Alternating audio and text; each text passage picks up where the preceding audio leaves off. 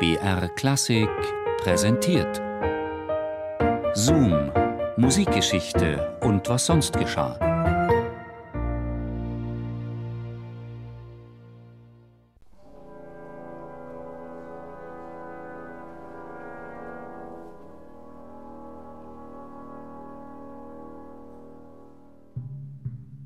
Nun gleiche ich bereits einem sehr verstimmten Klavier, was mein Nervensystem betrifft.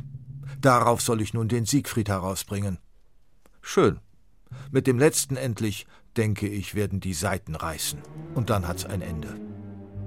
Nun, wir können es nicht ändern. Es ist doch einmal ein Hundeleben.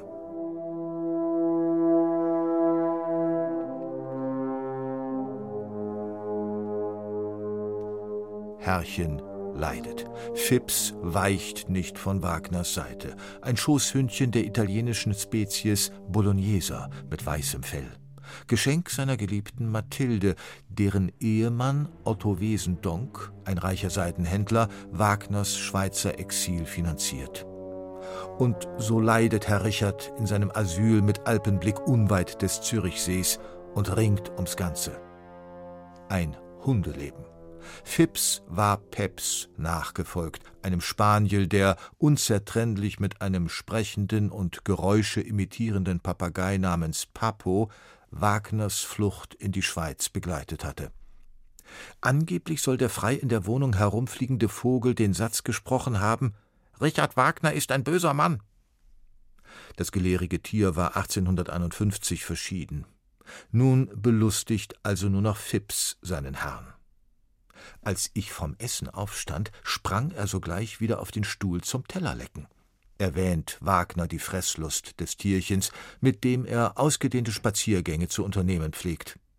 Wenn Herrchen sich gelegentlich in die Büsche schlägt, erweist das Hündchen treue Dienste.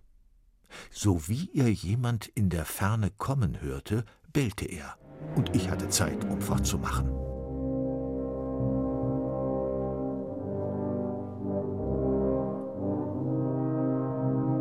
Wie blickt so ein Hundeauge einen an? Das Auge der meisten Menschen hat diese Kraft des Blickes nicht, soll Wagner einmal gesagt haben.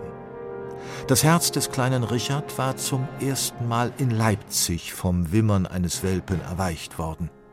Dieses sollte in einem Teich ertränkt werden. Richards Schwester Cäcilie rettete das Tier und versteckte es unter der Decke in ihrem Bett. Die kindliche Verschwörung flog bald auf. Als nach langem Betteln schließlich doch noch ein Hund ins Kinderzimmer einziehen durfte, fiel dieser bald aus dem Fenster und erlag seinen Verletzungen.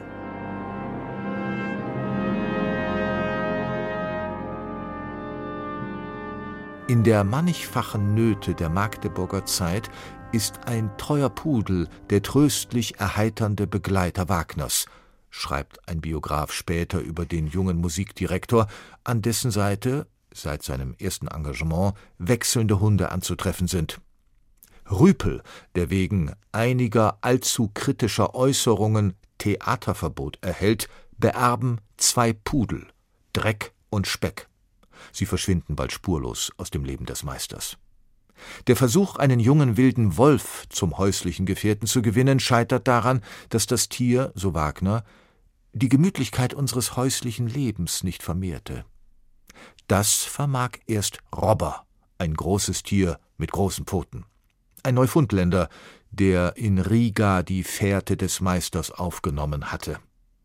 Eigentlich der stolze Hund eines hanseatischen Kaufmanns, folgte das Tier dem Kapellmeister Wagner bald überall hin bis in die Orchesterprobe, wo es neben dem Dirigentenpult liegend mit seiner großen Schnauze nach dem Bogen des Kontrabassisten schnappt.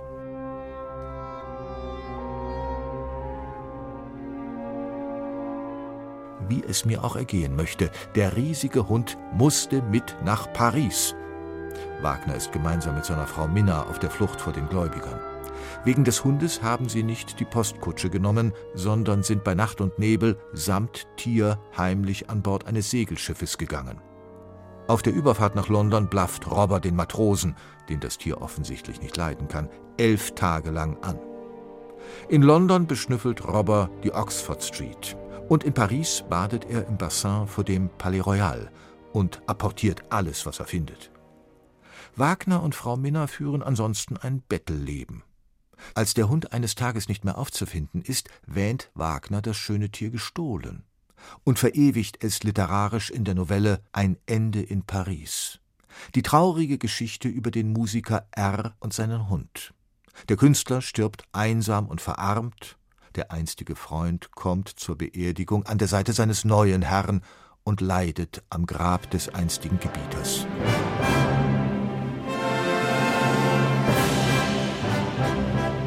Im echten Leben vermisst Wagner 1868 erneut einen treuen Gefährten, Jagdhund Pohl, zunächst in Abwesenheit des Meisters verscharrt, dann ordentlich bestattet, unweit des Vierwaldstätter Sees in der Schweiz. Kaum war der Hund unter der Erde, brachte die Haushälterin einen Neufundländer für einen Tag zur Probe mit. Einen Freund würde ich mir nie kaufen, sondern nur als Freundesgeschenk annehmen, lehnt Wagner ab und lässt den Hund fortschicken. Bald jammert er über den Verlust des Neufundländers, der sofort mit dem Schwanz gewedelt habe, als er ihn erblickte. Die Haushälterin hat Mitleid, greift selbstlos ihr Erspartes an und macht ihrem Herrn ein Geschenk.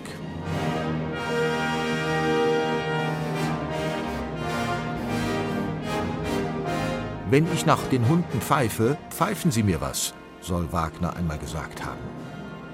Russmuck, Russ gerufen, zieht 1872 mit um nach Bayreuth.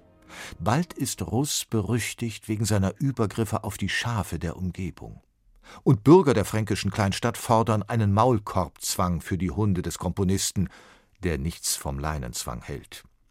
Eines Tages jagt Russ einer Kutsche hinterher. Am nächsten Tag ist er tot. Auf Wahnfried bellen bald zahlreiche Abkömmlinge einer Neufundländer-Dynastie: Brange, Marke, Pfaffner, Frisch, Freier, Fricker, Froh und Fasold, Nachfahre einer weit verzweigten Hundefamilie, die Wagner überlebt. Der Meister ruht im Garten von Villa Wahnfried, da, wo auch sein Lieblingshund begraben liegt.